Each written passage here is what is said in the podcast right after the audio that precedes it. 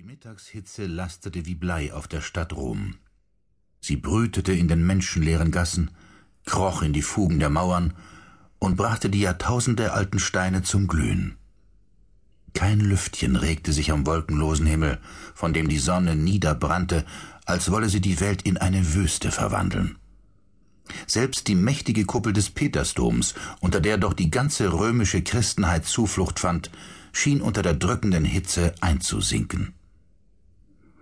Man schrieb den 6. August des Jahres 1623. Seit drei Wochen war in der Sixtinischen Kapelle das Konklave versammelt, um einen neuen Papst zu wählen. Der Tag der Entscheidung aber schien fern, so fern, dass sich auf dem großen Platz vor dem Dom, auf dem sich sonst zur Zeit des Konklaves die Gläubigen erwartungsvoll drängten, nur ein barfüßiger Junge verlor, der mit seiner Schildkröte in der Mittagssonne spielte. An einer Leine führte er das Kriechtier über die verlassene Piazza, als er plötzlich stutzte. Er beschirmte mit seiner Hand die Augen, schaute zum Himmel, und während sein Mund immer größer und größer wurde, starrte er auf die dünne weiße Rauchsäule, die kerzengerade aus dem Schornstein der Sixtinischen Kapelle aufstieg. Habemus Papam! rief er mit seiner hellen Kinderstimme in die brütende Stille. Es lebe der Papst! Eine Hausfrau, die irgendwo am Fenster eine Decke ausschüttelte, hörte den Ruf, blickte zum Himmel und fiel in den Ruf ein, der sich gleich darauf wie ein Echo fortsetzte. Erst in der Nachbarschaft, dann in den angrenzenden Gassen, schließlich im ganzen Viertel, so dass er bald aus unzähligen Mündern erscholl. Habemus Papam, es lebe der Papst. Wenige Stunden später quollen die Straßen und Plätze Roms über vor Menschen, Pilger rutschten auf Knien durch die Stadt und priesen mit lauten Gebeten den Herrn, während auf den Märkten Wahrsager, Kartenleger und Astrologen die Zukunft prophezeiten. Wie aus dem Nichts tauchten Maler und Zeichner auf, mit fertigen Bildern des soeben gewählten Papstes. Durch das Gewühl eilte ein junger Mann mit prachtvollen schwarzen Locken und feinem Oberlippenbart. Gian Lorenzo Bernini, trotz seiner Jugend von 25 Jahren bereits ein angesehenes Mitglied in der Zunft der Marmorbildhauer. Ungeduldig drängte er jeden Passanten beiseite, der ihm im Weg stand. Er war so aufgeregt wie vor seiner ersten Liebesnacht.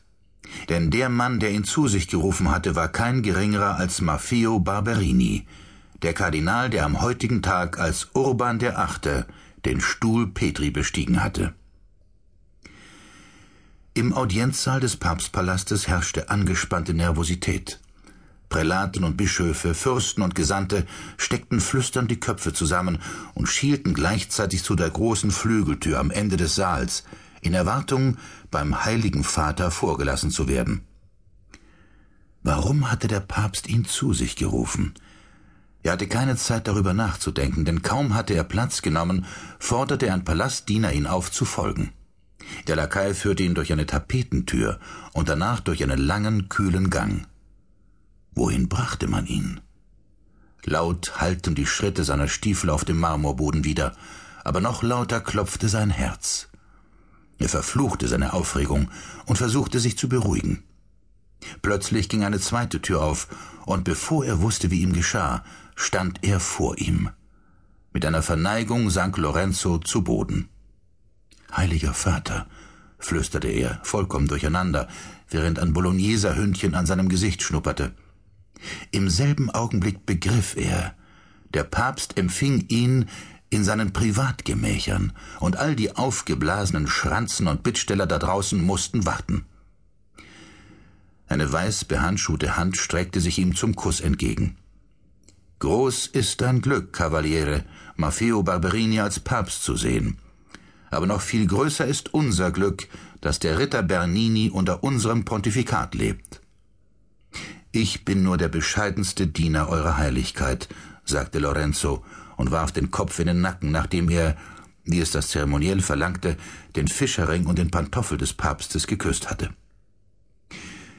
Ich habe Pläne mit dir, große Pläne, wir wollen ein Zeichen setzen, sagte er, wieder ins offizielle Wir des Pluralis Majestatis wechselnd und mit so fester Stimme, dass Lorenzo erschrak.